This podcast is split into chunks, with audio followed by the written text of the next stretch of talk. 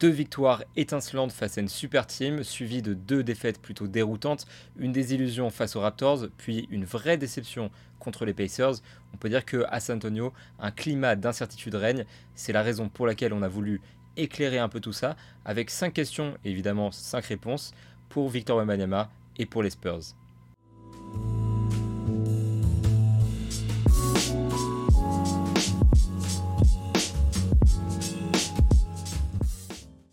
Howdy tout le monde et bienvenue dans Move Deep, le podcast de basket session dans lequel moi Benjamin je vous parle de l'actualité de la NBA avec bien sûr, vous l'avez remarqué, une petite emphase sur Victor Wembanyama et sur les Spurs puisque je suis actuellement à San Antonio au Texas où je suis la saison du français et de, la franchise.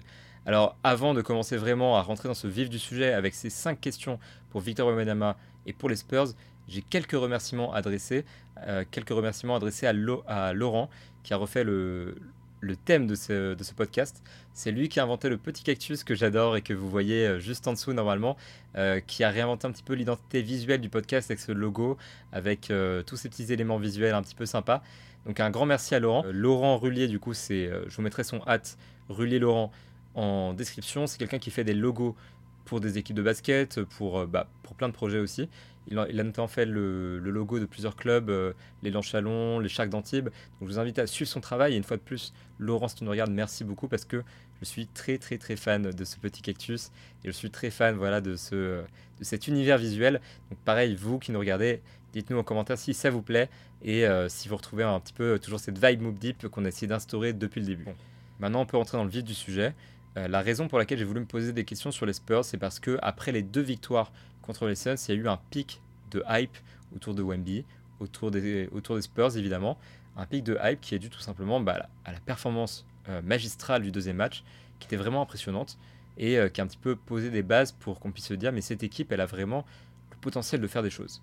Alors, en l'occurrence, je devais faire le podcast après les deux victoires. Il s'avère que depuis, il y a eu deux défaites qui ont été chacune à leur manière euh, vraiment déconcertantes d'une certaine manière et qui ont montré au contraire que les Spurs n'étaient peut-être pas si près que ça. Donc d'où l'enjeu euh, de se poser des questions en plus. Donc j'en ai sélectionné 5, 5 pardon, qui sont pas forcément les miennes, qui sont des, questions que j'ai trouvées parfois sur Twitter, des questions que j'ai trouvées dans des articles, des questions que des gens ont posées, euh, m'ont posées dans mes DM Twitter ou que vous nous avez posées dans les commentaires de cette chaîne.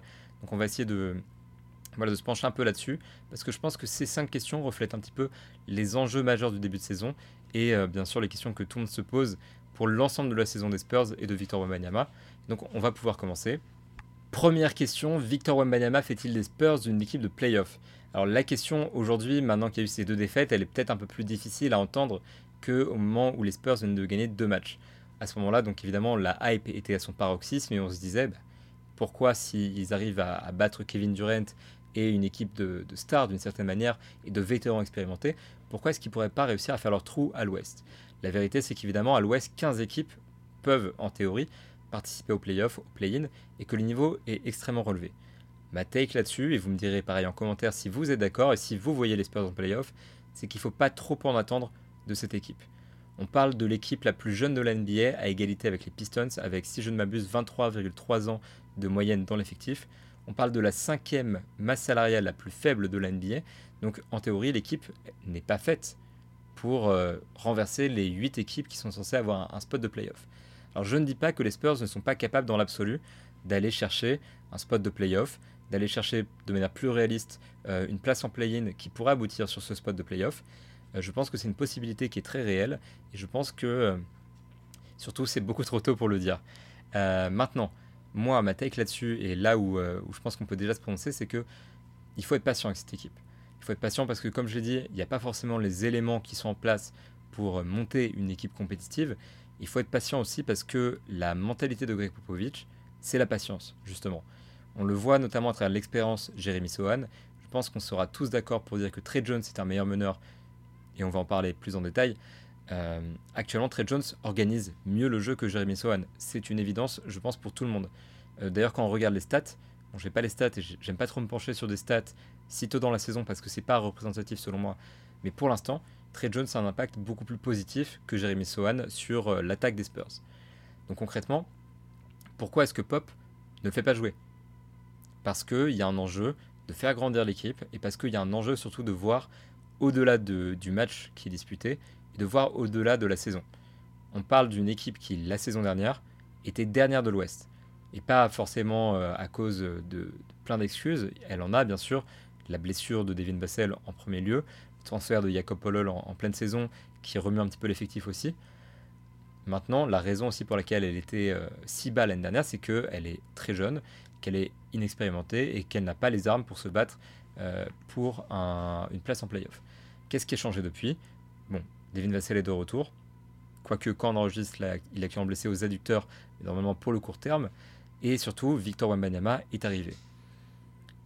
Maintenant, on parle d'un rookie de 19 ans qui se découvre lui-même, qui découvre la NBA, que son coach et ses coéquipiers découvrent, etc.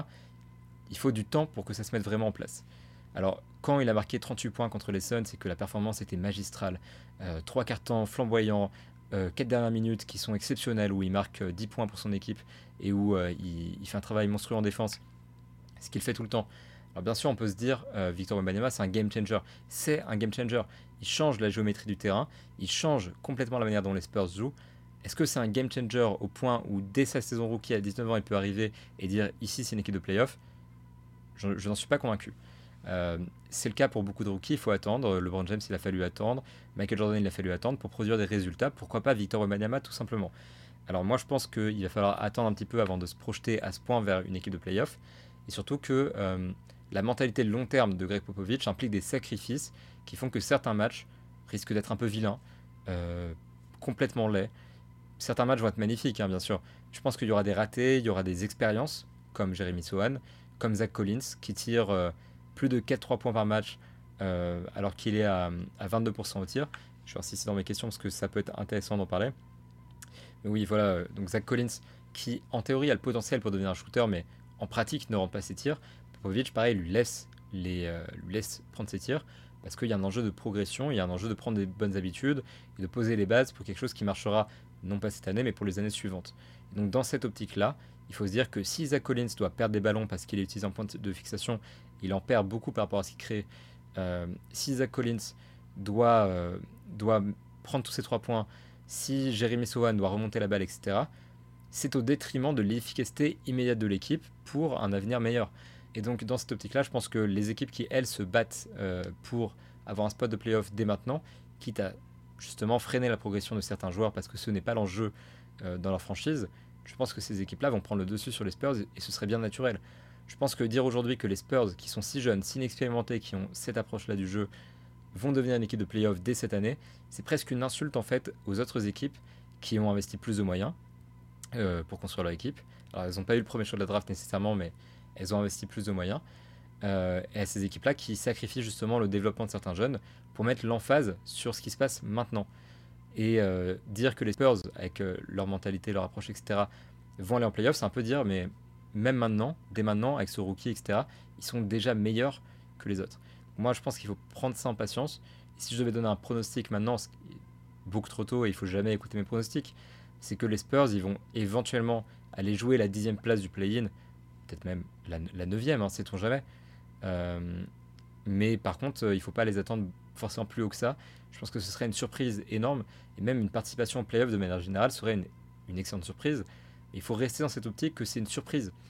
Qu'un rookie qui arrive et qui propulse son équipe en playoff, euh, aujourd'hui en particulier dans le climat actuel de l'NBA et compte tenu de l'évolution cyclique des équipes, c'est particulièrement difficile. Donc c'est, ce n'est pas quelque chose qu'il faut attendre. Donc Victor Wembanyama fait-il les Spurs une équipe de playoff? À mes yeux, non. Pas aujourd'hui. Parce que l'enjeu, c'est pas que Victor Wembanyama fasse dès maintenant une équipe des Spurs, une équipe de playoff, mais que Victor Wembanyama fasse des Spurs une dynastie d'ici 4-5 ans et qu'il les, les conduise jusqu'au titre. L'enjeu, c'est pas la victoire immédiate et ça implique des sacrifices, comme je disais. Je vais pas m'attarder sur la question non plus. Euh, mais voilà, des, choses qui font qui ne pourra pas nécessairement arriver à ce stade dès cette année. Maintenant, question numéro 2, parce que c'est important. Quel meneur pour les Spurs? C'est une question qui est extrêmement débattue, j'ai l'impression, parce que Jérémy Sohan, qui est titulaire euh, cette année à la Maine, ne convainc pas du tout.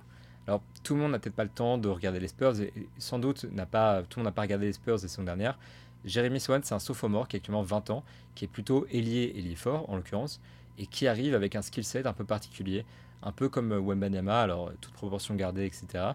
Mais où il est extrêmement polyvalent, il peut faire beaucoup de choses, et sa taille justement ne le freine pas, notamment sur son handle. Pour un joueur de sa taille, il a un très très bon handle, il a une bonne vision de jeu, c'est un bon connecteur, etc. Mais c'est pas forcément un joueur qu'on imaginait euh, occuper le poste de meneur dès cette saison. Pourtant, dès la pré-saison, c'était la volonté qui était annoncée, c'est la chose qui a été mise en place, et depuis le début de la saison régulière, Jérémy Swan est titulaire à la main à tous les matchs. Là où il y a contestation, c'est que les résultats sont pas forcément probants, justement. Euh, j'ai les stats euh, quelque part up, parce que évidemment je triche les gars, je ne connais pas toutes les stats euh, qui sont, je connais pas toutes les stats par cœur. Les stats évidemment qui sont un peu un peu probantes, c'est, enfin qui sont pas probantes justement, c'est notamment le nombre de turnovers qui est un peu plus élevé pour Jeremy Swan qui, est plus brouillon c'est aussi bah, le nombre de, connexions avec Victor Wembanyama, avec les coéquipiers. Pour le moment, Jeremy Sohan a du mal à trouver systématiquement ses coéquipiers, là où Trey Jones, qui est un meneur de formation, voit vraiment le jeu et peut mettre en place des systèmes que Jeremy Sohan ne peut pas mettre en place nécessairement. Et surtout, voit les espaces, voit le mouvement, euh, voit les passes à faire bien avant euh, un joueur comme Sohan qui s'adapte à ce rôle-là. Donc il y a beaucoup de contestations autour de ça parce que le résultat, il n'est pas exactement à la hauteur de ce que les gens pourraient attendre des Spurs. Euh, l'attaque n'est pas aussi fluide que quand Trey Jones est sur le terrain. En fait, tout est une histoire de contraste. Jérémy Sohan est un mauvais meneur, je pense qu'on peut le dire comme ça. Il n'est pas encore, en tout cas, un bon meneur. C'est euh, quelqu'un qui apprend le métier. Et quand à côté il y a Trey Jones qui, au contraire, est euh, l'archétype pur de meneur gestionnaire, en fait, que les gens ont en tête de manière un peu caricaturale presque. En fait, c'est perturbant de, se dire que Jérémy Sohan est sur le terrain. Et quand on voit les résultats également, surtout maintenant que Trey Jones finit les matchs balle en main, euh, on, a le droit de se poser quand même la question. Alors, les raisons pour lesquelles Jérémy Swan, je pense, euh, est meneur, c'est déjà les raisons que j'ai évoquées précédemment, qui sont euh, l'enjeu de créer quelque chose qui, se fait à long terme. L'intérêt d'avoir Jérémy Swan à, à, la main n'est pas tant offensif, mais plutôt défensif. Ça va de soi. Si on a 5 joueurs qui sont grands sur le terrain, on est beaucoup plus switchable, on est capable de faire de défendre beaucoup mieux le panier également. Et surtout, on oppose un défi un petit peu particulier à l'équipe adverse. Parce que Jeremy Sohan, Keldon Johnson, euh, Devin Vassell, Victor Wembanyama et Zach Collins, c'est extrêmement grand. J'ai calculé la taille et je l'ai déjà oublié. Mais c'est très très très grand par rapport au line-up de l'NBA. Et surtout, bah, quand euh, Victor Wembanyama est derrière en aide, euh, il y a moins cet enjeu de mobilité qui pourrait peut-être freiner cette idée du tout switch. Et c'est l'occasion en fait parfaite pour Popovic d'expérimenter un modèle de défense qui est de 1 très utilisé aujourd'hui et très moderne, et de 2 qui est très prometteur. Euh, parce que voilà, Jeremy Swan est un très bon défenseur en plus de toutes ses qualités euh, de polyvalence. Et, euh, et donc il y a l'enjeu de créer à terme une défense qui est fonctionnelle et qui tourne autour de cette association un petit peu unique. Et les Spurs ont la chance de pouvoir peut-être, parce que c'est pas encore acquis ça pourra se faire de manière efficace, ils ont peut-être la chance de pouvoir mettre en place cette défense-là que beaucoup d'équipes évidemment aimeraient mettre en place. Parce que jouer grand quand la NBA devient plus grande, si on peut le faire sans trop de concessions, bah c'est merveilleux tout simplement. La raison aussi pour moi, c'est que euh, c'est que il y, a un enjeu aussi de d'apprendre aux Spurs en tant qu'équipe à euh, gagner en responsabilité. Il veut Greg Popovich, Greg Popovich veut euh, que Jeremy Swan soit capable de porter la balle.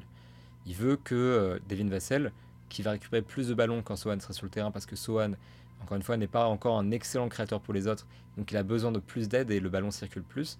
C'est surtout le mec qui va remonter la balle, plus qu'un meneur euh, dans le sens strict du terme, dans le sens gestionnaire. Plus que ça, Jeremy Sohan, c'est juste le mec qui va porter le ballon par défaut. Euh, et en fait, dans cette configuration-là où c'est juste le joueur qui porte le ballon par défaut et pas un gestionnaire comme Trey Jones, du coup les responsabilités sont réparties. Et Victor Wembanyama, on le sait, est capable de ce genre de choses. Devin Vassell, Keldon Johnson ont un potentiel en, euh, cette matière-là. Euh, je le disais plus tôt, Zach Collins est un très bon point de fixation. Par moments, ça varie un petit peu dans la raquette. Donc il y a l'enjeu d'exploiter tout le collectif pour créer, de les responsabiliser et de remettre en place quelque chose qui ressemble un petit peu au Beautiful Basketball qui avait fait le, en fait un petit peu le succès de l'équipe il y a pas mal d'années déjà, mais qui pourrait le refaire aujourd'hui parce que la circulation du ballon, on le voit par séquence, euh, parfois elle est merveilleuse, hein, parfois elle est très brouillon. En tout cas, les intentions de jeu sont généralement bonnes du côté des Spurs. Donc je pense qu'il y a cet enjeu-là de prioriser les intentions sur les résultats. Deuxième enjeu, Trey Jones également, qui, avec la seconde unit, apporte plus de stabilité que Jeremy Sohan, alors qu'il y a moins de création offensive dans la seconde unit que dans la première, avec des joueurs comme Doug McDermott, qui est un excellent shooter, qui peut créer son tir, mais dans de moindres mesures par rapport à un joueur comme Devin Vassell, et surtout par rapport à Victor Wembanyama. Euh, donc il y a l'enjeu aussi d'apporter le plus de stabilité là où il y en a le plus besoin, c'est-à-dire en seconde unit. Donc souvent ce qui se passe, c'est que Keldon, euh, pardon, Jeremy Sohan commence le match, puis euh, quand il sort, Trey Jones rentre. En fait, ils s'intervertissent comme ça. Et il y a soit l'un, soit l'autre sur le terrain. Ce qui permet d'avoir toujours un créateur sur le terrain. Et ce qui permet aussi de gommer certains défauts dans l'immédiat de l'équipe parce qu'elle elle va manquer de création sur le banc si, si on ne fonctionne pas comme ça. Maintenant, je comprends que ça puisse être frustrant de voir Trey Jones qui est sur le banc plutôt qu'être sur le terrain parce que en l'occurrence, il a une alchimie qui est évidente avec Victor Wembanyama. Pour l'instant, c'est celui qui, lui a fait le plus de passes décisives et de loin. Euh, on parle d'un chiffre qui monte euh, au double par rapport à ses, euh, ses, ses coéquipiers. Et c'est le joueur en fait qui, de manière générale, arrive à reconnaître les moments dans lesquels le match-up est favorable, dans lesquels il y a une bonne coupe et il faut transmettre le ballon, où il y a un avantage d'exploiter et les autres joueurs ne sont pas forcément capables de le faire. Et ça, ça marche beaucoup avec Victor Wembanyama et on reproche souvent aux Spurs de ne pas parvenir à trouver suffisamment Victor Wembanyama parce que bah, justement il y a ce manque de création. Donc Trey Jones, c'est vrai qu'il apporte ça, il apporte cette stabilité, il apporte cette création, il apporte euh, cette alchimie avec Victor, avec qui manque parfois. Euh, et puis la grande majorité des line-up positifs, encore une fois, c'est avec Trey Jones. Par contre, là où justement euh, il faut remettre les choses en perspective, c'est encore une fois, peut-être que c'est lui qui trouve le mieux Victor Wembanyama, mais peut-être que le meilleur moyen pour que les autres joueurs trouvent à l'avenir Victor Wembanyama, c'est de les mettre dans cette position et il faut qu'ils le trouvent eux-mêmes plutôt que de, passer par Trey Jones systématiquement pour, pour, euh, pour créer le jeu. Donc il y a un enjeu pédagogique autour de ça. Je pense aussi qu'on a un peu trop tendance à voir Trey Jones à travers le spectre de la gestion, parce que c'est là-dessus qu'on oppose Sohan et Trey Jones, c'est la gestion du jeu. C'est ce qui déçoit avec Sohan, c'est ce qui impressionne avec Trey Jones. Maintenant, la raison pour laquelle, euh, pour Trey Jones n'est pas titulaire probablement à terme aux yeux de Greg Popovich, c'est parce qu'il y a d'autres qualités qui rentrent en compte. Parce que je pense qu'à ce stade, la raison pour laquelle Jeremy Swan est titulaire et Patrick Jones aussi, c'est que l'idée de Popovich, c'est qu'à long terme, Jeremy Swan soit le meneur ou qu'il y a un recrutement, mais en tout cas, l'objectif, c'est pas Trey Jones meneur titulaire. Si c'était l'objectif, je pense que actuellement, Popovich ferait jouer Trey Jones meneur titulaire tout simplement, toujours dans cette optique de pédagogie, toujours dans cette optique de, poser des bases saines par rapport à l'avenir. La raison aussi pour laquelle il, serait reluctant à l'idée de justement le titulariser, c'est que déjà c'est pas un bon shooter à 3 points. Bon, vous me direz, vous me direz Jérémy Sohan est encore moins efficace à 3 points sur un volume encore plus faible, mais il y a l'upside défensif dont je parlais juste avant. Mais Trey Jones euh, actuellement est à 2,5 tirs à 3 points par match, 33,3% de, réussite ce qui, pour un joueur extérieur euh, qui est amené à beaucoup, euh, beaucoup jouer avec le ballon, est relativement faible. Alors, à l'avenir, à l'avenir, il faudra peut-être trouver un joueur qui justement sera capable de, de gérer le jeu et de tirer à trois points à la place de, de, Jeremy Sohan. Pour l'instant, Trey Jones n'est pas ce joueur. En plus, il y a l'aspect évidemment qui est défensif dont je parlais. Au-delà du fait que Jeremy Sohan apporte cette versatilité, cette, pardon, polyvalence, parce que versatilité, c'est vraiment le mot ricain euh, qu'on utilise à toutes les sauces en français parce qu'on n'a pas vraiment la traduction exacte. Mais euh, la polyvalence défensive qu'apporte euh, Jamison, c'est une chose. Maintenant aussi, comment dire, Trey Jones, lui, n'est pas un joueur défensif particulièrement renommé, particulièrement efficace. Donc ça crée une faille dans la défense d'Antonio. Et ça, à terme, évidemment, Popovic ne le veut pas, en tout cas pas dans la first unit. Donc c'est aussi l'enjeu pour lequel euh, Jeremy Sohan commence ses matchs actuellement. En tout cas, ce qui est sûr, c'est que si Trey Jones devient le projet de Popovic à un moment, pour moi, il sera titularisé. Et l'enjeu, c'est de laisser Wembanyama, Vassell créer l'attaque aussi, et de ne pas tout faire reposer sur un seul joueur, parce que c'est le, game plan des, Spurs à long terme. Et voilà, comme je disais, il y a un enjeu aussi de booster la seconde unit. Et dans une NBA où tout devient un peu euh, positionless, où les joueurs n'ont plus de rôle exactement établi de tes postes 1, tu distribues le jeu, t'es Chris Paul concrètement. Surtout dans une équipe où Victor Wembanyama est là et redéfinit constamment cette notion euh, de poste, redéfinit constamment cette, euh, les notions un petit peu de, préjugés dans le monde du basket, 2m24, t'es un intérieur, t'enfonces les mecs au poste, etc. Dans cette équipe-là, plus qu'ailleurs, il faut essayer d'aborder cette euh, mentalité positionless, et c'est la raison pour laquelle Jeremy Sohan est actuellement le titulaire à la place de Trey Jones. Donc, quel meneur euh, pour les Spurs entre Trey Jones et Jeremy Sohan?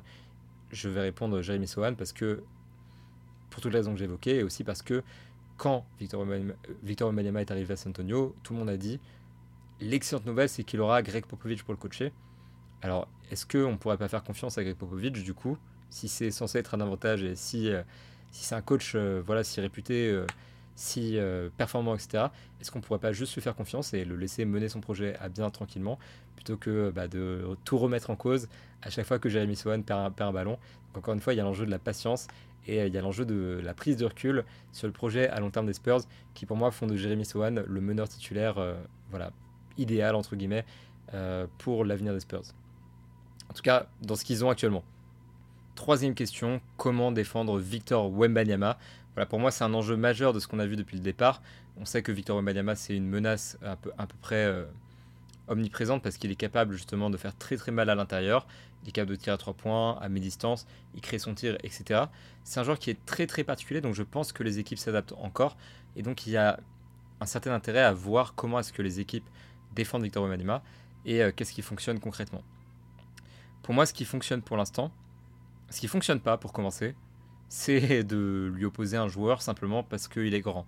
On l'a vu contre les Suns avec Drew Eubanks, qui s'est retrouvé fréquemment contre lui parce que c'était le pivot titulaire des Suns et que Wembanyama s'est retrouvé pivot à plusieurs reprises. Ça ne fonctionne pas. Pourquoi? Parce qu'il est trop rapide, parce qu'il est trop agile.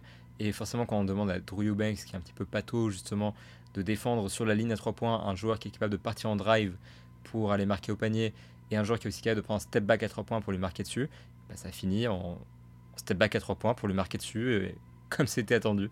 Donc concrètement, actuellement, mettre en face un joueur qui est, euh, trop lourd, euh, simplement parce qu'il est grand, ça ne fonctionne pas. Victor Wembanyama, c'est pas seulement une menace euh, verticale, c'est une menace verticale et horizontale. Donc il faut prendre ça en compte dans la défense de, l'équipe. alors après, bien sûr, il faut quand même garder en tête que on peut pas juste lui opposer un joueur qui va être rapide euh, s'il est petit. Parce que, évidemment, euh, pareil, même on l'a vu encore une fois avec Drew Eubanks, ce pauvre qui va s'en prendre plein, la tête, qui était vraiment plus petit que Victor Wembanyama, qui lui rend 16 cm si, euh, si je dis pas de bêtises. 16 cm qui est beaucoup quand même entre deux joueurs qui jouent au même poste. Mais en tout cas, on a vu beaucoup, beaucoup de passes lobées justement qui allaient en direction de Victor Wembanyama, lui qui la récupère près du panier et qui, bah, de manière complètement inévitable, score au panier parce que ses longs bras, sa taille, etc. et son skill set font qu'il peut finir dans ces situations-là. Donc, qu'est-ce qu'il ne faut pas faire pour commencer? Euh, Voir trop petit ou voir trop lourd, en tout cas. C'est vraiment les, deux erreurs qui ont été commises pour l'instant et qu'il faut éviter euh, chez les adversaires de Victor Wembanyama.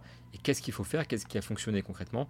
Moi, ce que j'ai trouvé intéressant, c'est euh, ça a commencé en pré-saison quand Ime Udoka a dit que pour lui, l'enjeu pour freiner Victor, c'était de lui envoyer des ailiers physiques qui allaient le bousculer un petit peu, qui allaient le suivre et qui allait le, en fait, le limiter dans ses mouvements.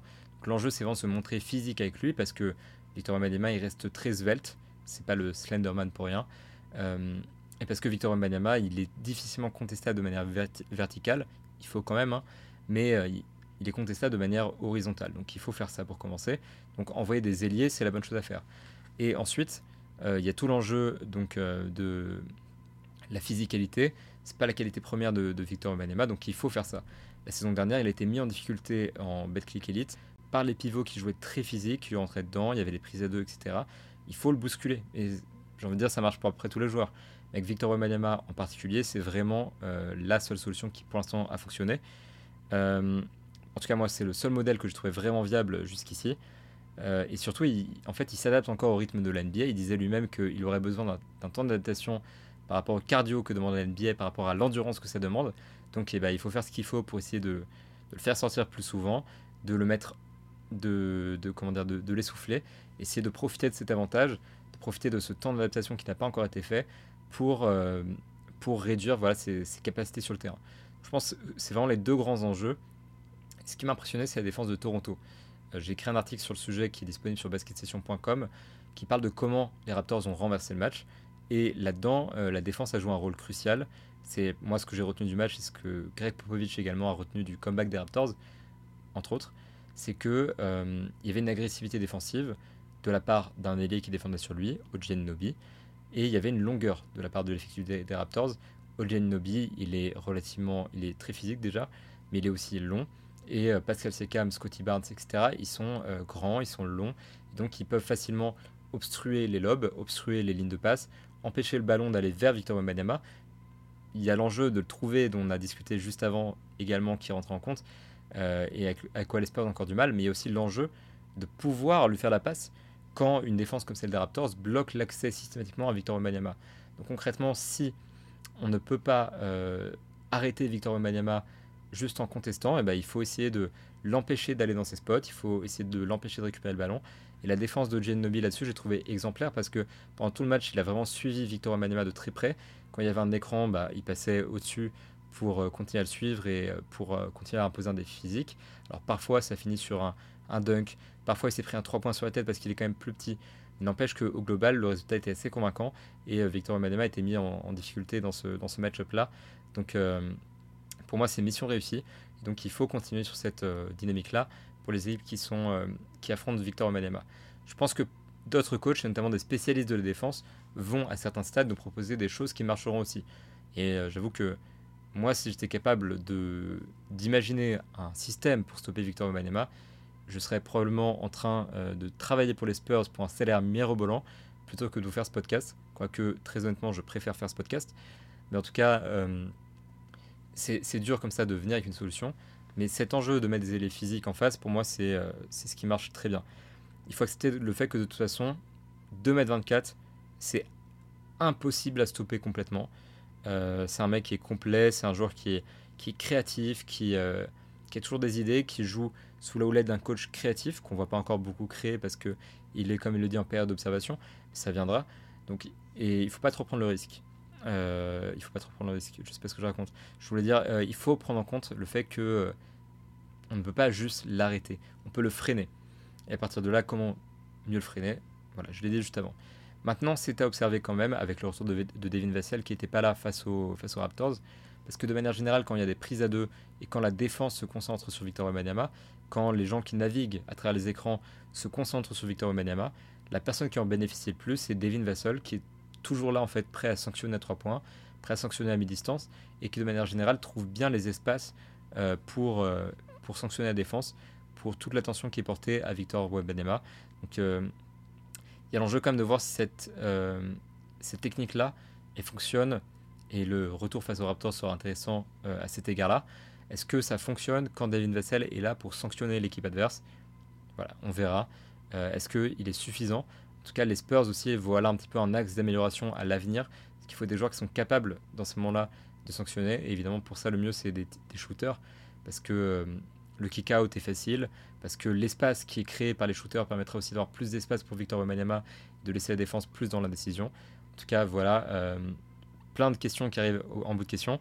Alors comment défendre Victor Wembanyama parce que c'était la question en lui envoyant des ailiers physiques dessus. Pour l'instant, c'est tout ce que je vois et euh, c'est ce qui marche le mieux. Donc euh, il faut rester là-dessus à mon avis. Quatrième question, quelle récompense en fin de saison pour Wemby? Alors euh, c'est une question qui est très posée, qui était même posée avant le début de la saison, avant son arrivée en NBA. Quel est son plafond concrètement? Est-ce que c'est le MVP Est-ce que c'est le MVP des finales? Alors bien sûr là on va beaucoup trop loin mais c'est volontaire. Ou est-ce qu'au contraire, euh, il ne fera pas la All Rookie Team? En vrai, il y a des débats qui vont euh, dans tous les sens et qui sont très peu nuancés parce que certaines personnes sont persuadées qu'actuellement il est capable de faire des, choses incroyables. D'autres sont au contraire beaucoup trop modestes à mon avis. Donc, je voulais passer un peu en revue les récompenses qui pour moi sont à sa portée. La première qui est évidente, c'est le Rookie of the Year. Parce que quand tu es premier choix de la draft, déjà, comme, comme il le dit lui-même, ça, ça va de soi premier choix de la draft, tu es un talent générationnel super attendu, tu es censé être le Rookie of the Year. C'est la, logique un petit peu euh, bête et méchante de la chose, qui obstrue beaucoup de facteurs certes, mais qui en l'occurrence je pense s'applique dans ce cas-là. Victor Wembanyama c'est le joueur le plus, le plus talentueux des dernières QV, pourquoi pas concrètement le voir Rookie of the Year. Je pense qu'actuellement il est clair favori, il était favori des, GM dans le, sondage de début de saison. mais il a quand même un candidat qui est sérieux, qui est Chet Holmgren, qui est vraiment impressionnant, notamment défensivement. il fait des choses que, bah, pareil, Victor peut faire sur le terrain, parce qu'ils ont ce point commun de la, de la longueur, de la rapidité, de l'intelligence de jeu également. Chet Holmgren, c'est un joueur qui est extrêmement spécial et qui fait vraiment des choses étonnantes avec le Thunder actuellement, et qu'il fait donc dans une équipe euh, qui a un potentiel de faire la playoff qui est bien supérieur à celle des Spurs. il faut faire attention. Mais à mes yeux, actuellement, il y a quand même un cran d'écart entre les deux. Pourquoi? Parce que ça se joue pas tant sur la défense, où Chet est merveilleux. Euh, aussi merveilleux que Victor Wembanyama, je peut-être pas non plus, mais ils sont très très proches pour moi. Par contre, offensivement, il y a un gap entre les deux. Euh, la différence d'utilisation, déjà, elle est gargantuesque. Alors, les stats, elles, sont datées de peut-être un jour, parce que, comme j'ai dit, hein, il est 4h50 du matin en France. Les stats n'ont pas forcément été actualisés de l'année dernière. En tout cas, quand j'ai pris euh, la mesure de la chose la dernière fois, Victor Wembanyama était à environ 28% de usage rate, c'est-à-dire environ le pourcentage d'actions dans lesquelles il était impliqué pour euh, finir, faire une passe décisive, etc. Donc, on va dire c'est le pourcentage de possession offensive qui, lui reviennent, 27%. Et pour Chetom Green, au contraire, c'est presque 10% de moins, c'est 17,6%. Donc il y a une grosse différence de rôle actuellement entre les deux. Et Chet est un joueur qui est beaucoup moins euh, sollicité, qui est beaucoup moins important en fait dans l'attaque de d'Oklahoma City que Victor Wembanyama dans l'attaque des Spurs. Pour moi, ce sera vraiment un point déterminant. Euh, maintenant, dans le sur le score pur, euh, du coup, Holmgren, l'avantage qu'il a, c'est qu'il est beaucoup plus efficace parce que il finit davantage, il crée beaucoup moins. Euh, pareil, il, prend beaucoup moins de tirs à 3 points, il en réussit plus, hein, d'ailleurs, ce qui est un petit peu ironique. Mais la sélection de tir est le plus avisée parce que, et ça suit un petit peu tout ce que je dis depuis le départ, l'enjeu à Oklahoma City, c'est pas seulement de faire grandir Chet Holmgren et tout le groupe qui est autour, c'est aussi de gagner cette année. Donc on va pas laisser euh, Chet prendre 14 tirs n'importe comment, etc. Comme c'est le cas aux Spurs qui laisse énormément de liberté à Victor Wembanyama. Il est davantage dans un rôle précis dans lequel il brille et euh, ça lui réussit bien. Parce qu'actuellement, donc, il est à 17 points, 19,4 pour Victor Wembanyama. C'est proche, mais il y a quand même un avantage euh, pour Victor. Et il est à 55% au tir, contre 46 pour Victor Wembanyama. Et 53,8% à 3 points sur 2 tentatives, contre 32,4 à 3 points sur 5,3 tentatives pour Victor Wembanyama. en fait, on voit que les volumes sont assez différents.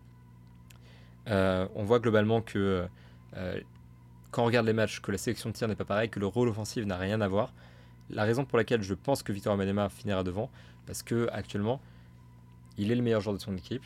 Il est le joueur qui potentiellement peut porter les Spurs euh, vers un résultat beaucoup plus convaincant que celui de l'année dernière, alors que Chet, je pense, n'a pas cette responsabilité dans son équipe. Pour moi, c'est là-dessus que ça va se jouer, et je pense que euh, les votants, donc là on fait la nuance, en fait les chiffres de Victor Wembanyama sont beaucoup... Il faut être beaucoup plus indulgent avec lui, parce que c'est lui qui crée le jeu aussi pour les Spurs, donc quand il crée le jeu, il faut être fatalement plus indulgent parce que son rôle, il est beaucoup plus grand. Donc euh, on ne parle pas du même type de joueur offensivement.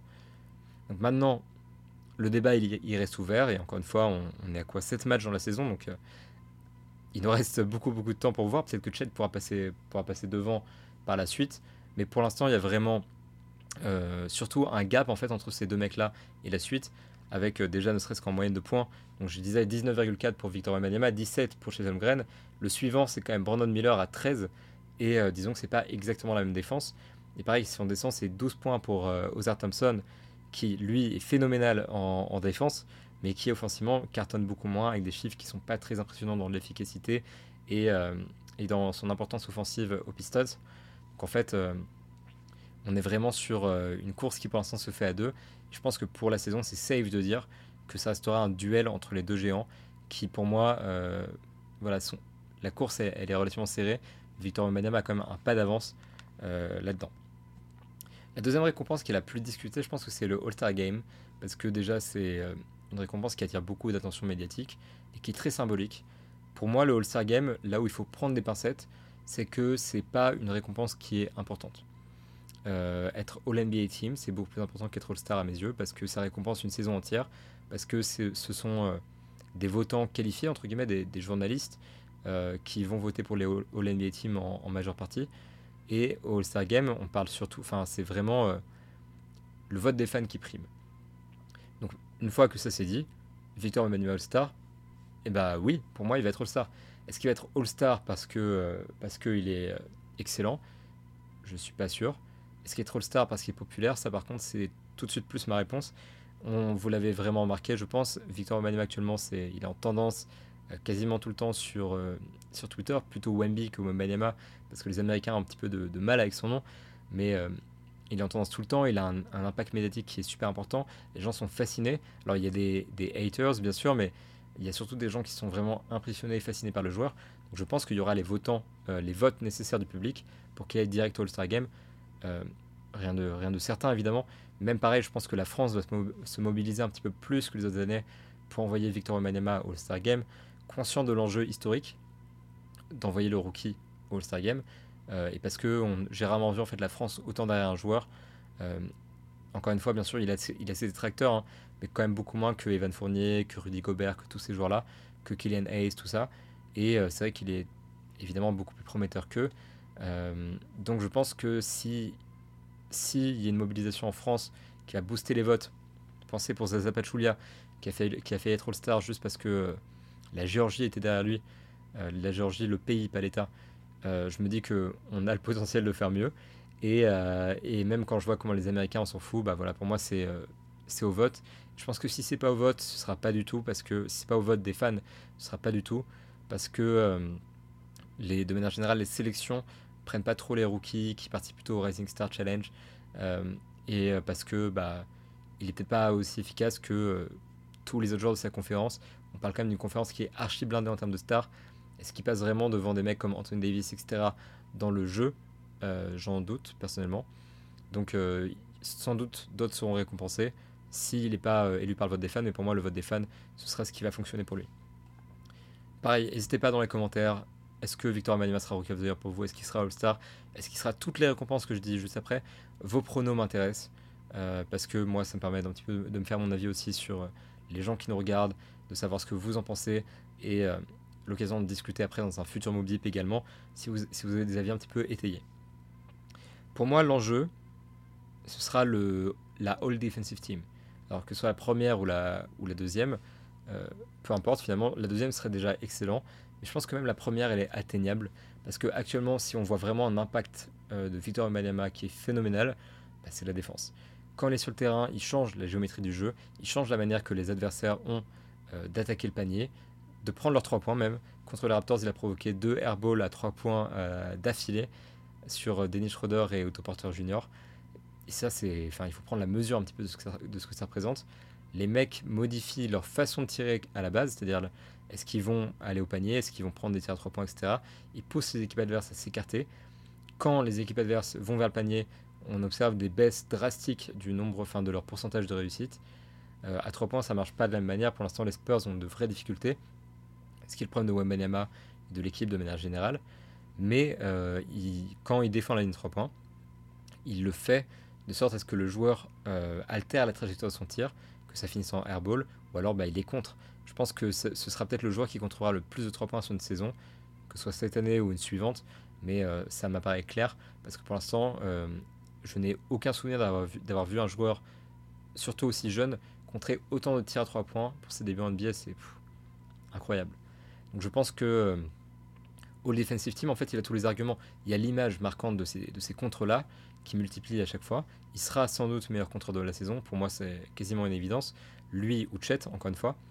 Euh, Chet qui lui aussi a son mot à dire dans ce, débat-là de, des All Defensive Team. Est-ce qu'il sera compté comme un forward ou comme un, comme un pivot? Ce qui pourrait l'avantager justement pour euh, rentrer dans une catégorie où il y a un poste de plus. Je sais plus s'il y a peut-être qu'il n'y a plus de poste maintenant. J'ai, je suis désolé pour ce manque de professionnalisme. Il faudra que, j'étudie euh, la question. Je sais plus si ça concerne que les All NBA ou est-ce que même c'est le cas là-bas. Bref, je vais faire mes recherches. S'il n'y a pas de poste, tant mieux. S'il y a des postes, passer en forward, ça l'arrangerait. Et euh, comment dire, de manière générale, ouais, il a les arguments donc euh, mathématiques, il a les arguments dans l'image, il a les arguments aussi bah, dans juste l'attention médiatique. De manière générale, les gens qui votent ne regardent pas 82 matchs de toutes les franchises. C'est bien normal, d'ailleurs. Et donc, bien sûr, les joueurs dont on parle le plus sont souvent les joueurs qui reçoivent le plus de votes. Ça se vérifie pas forcément dans tous les cas, mais c'est quand même quelque chose qui compte pour moi. Donc je pense que ouais, Victor Wembanyama a vraiment les armes pour, être All Defensive Team. Pour moi, c'est vraiment pas garanti. Euh, on est vraiment, pour moi, c'est. Euh, il a, admettons, pourcentage random, 85% de chance d'être Rookie of the Year. 65% de chances d'être d'être All-Star et peut-être 40% de chances d'être All Defensive actuellement, sachant que c'est les pourcentages donnés de manière complètement random par un mec qui est assis sur le sol de sa chambre, qui regarde majoritairement les Spurs actuellement parce que bah, compliqué de suivre encore une fois toutes les équipes sur tous les matchs, même si je fais mon maximum et on, parlera pas que des Spurs dans ce podcast, je vous promets. En tout cas, c'est mon humble avis après 7 matchs. Donc euh, attention, euh, prédiction hâtive, on le, prend comme ça. En tout cas, pour moi, c'est plus ou moins le plafond. Quoique le plafond, ce serait peut-être euh, du coup une équipe, enfin le Deepoy tout simplement. Parce que MVP, évidemment, c'est hors de question, c'est complètement hors de sa portée. Je pense que All NBA, c'est aussi hors de sa portée. S'il doit vraiment être récompensé en fin de saison parmi les grands, ce sera sur la défense. Et le Deepoy, bah, fatalement, il, faudra se poser la question. Actuellement, il n'est pas favori pour moi, mais il est dans le top 3, avec sans doute Bama Debayo et Anthony Davis. Je pense que c'est actuellement ce que les bookmakers et les grands médias pronostiquent aussi. Euh, je suis pas sûr de ça. Hein. Mais en tout cas, euh, pour moi, il est dans cette discussion-là. Et s'il persiste sur cette lancée, et surtout s'il s'améliore, je pense qu'il y a une vraie chance qu'il soit défenseur de l'année dès sa saison rookie. Mais encore une fois, une vraie chance, c'est euh, une proportion qui est relativement faible. Pour moi, ce serait une énorme surprise et une excellente surprise évidemment pour lui qu'il soit, soit défenseur de l'année. Je pense que c'est un peu un, reach, mais pour, pour moi, c'est son plafond. vraiment défenseur de, l'année, c'est son plafond. Donc, au mieux du mieux, il est Rookie of the Year, All-Star, All-Defensive et, et défenseur de l'année. Et ça, c'est complètement historique et merveilleux pour lui. au pire, pour moi, je pense que le titre de Rookie of the Year, c'est vraiment ce pourquoi il est, le favori. Et de manière réaliste, je dirais actuellement, pareil, doit mouiller 7 matchs. Euh, Rookie of the Year, All Defensive Second Team et euh, All-Star par le vote des fans. Pour moi, c'est le pronostic euh, safe pour la saison. Voilà, c'est le topo. Quelle récompense pour Victor Wembanyama? Vous avez vos avis et j'attends vos avis aussi dans les commentaires. Cinquième question, Victor Wembanyama est-il en train de révolutionner la NBA C'est audacieux quand même comme take, révolutionner la NBA. C'est quelque chose que j'ai beaucoup lu, en particulier sur Twitter, bien sûr qui est la place forte de toutes ces hautes techs-là, euh, où j'ai entendu parler d'actes de naissance de Victor Wembanyama, où j'ai entendu parler de Victor Wembanyama qui se, euh, qui se dévoile vraiment à la NBA et qui prouve qu'il va, euh, va révolutionner le jeu et qu'il le révolutionne quasiment. Des gens qui, effectivement, disaient voilà, Victor Wembanyama, il transforme le basket. Alors, comment dire? Doucement. Voilà. Je pense que c'est en partie vrai, dans le sens où il révolutionne le monde médiatique. Alors, le nombre de Français qui regardent les Spurs, évidemment, ça a plus que doublé à mon avis. Les chiffres du League Pass, c'est euh, plus de 200%. Donc euh, ça, l'évolution, elle est, immense. Je pense que si on compte en plus euh, hors League Pass et les sites pirates, évidemment, l'explosion, elle est encore plus grande que ça. Au-delà de ça, il y a l'engouement donc, de, des chaînes. Par exemple, la rencontre face aux Clippers avait été reprogrammée sur NBA TV alors qu'elle n'était pas censée être diffusée là-bas parce qu'il y a un engouement, parce que euh, les Américains sont à fond, et parce que les audiences, elles sont, elles sont records. Euh, l'audience de Victor Wembanyama pour son premier match titille celle de LeBron James pour son premier match. La hype, elle est extrêmement réelle. Et l'attention que l'on porte à un joueur qui est étranger euh, pour son arrivée en NBA, et même de manière générale, l'attention que l'on porte à un joueur étranger, je pense, est inédite. Yanis Antetokounmpo, je pense, est le joueur auquel on a fait le plus attention. Nikola Jokic, un peu moins médiatique sans doute. Mais euh, Victor Wembanyama est en train d'enfoncer la porte et de créer encore, euh, d'entrer dans une nouvelle dimension pour les joueurs européens. Et ça, on le voit dès maintenant. Sur le marché américain, il révolutionne vraiment euh, la manière dont il voit la chose et dont en fait il l'aborde. Et pour revenir sur le, sur le marché français, évidemment, euh, Bain Sport qui, qui, choisit de diffuser tous les matchs de Victor Wembanyama alors qu'ils avaient annoncé que il n'y avait pas que, que, lui justement en NBA qu'il fallait parler des autres, qu'il fallait pas forcément en faire trop autour d'un rookie. J'extrapole en les citations, je suis désolé, c'est pas exactement accurate. C'est comme ça que moi je l'ai que je l'ai perçu à travers les déclarations qui ont été faites en, début de saison et, je les comprends ces déclarations par ailleurs.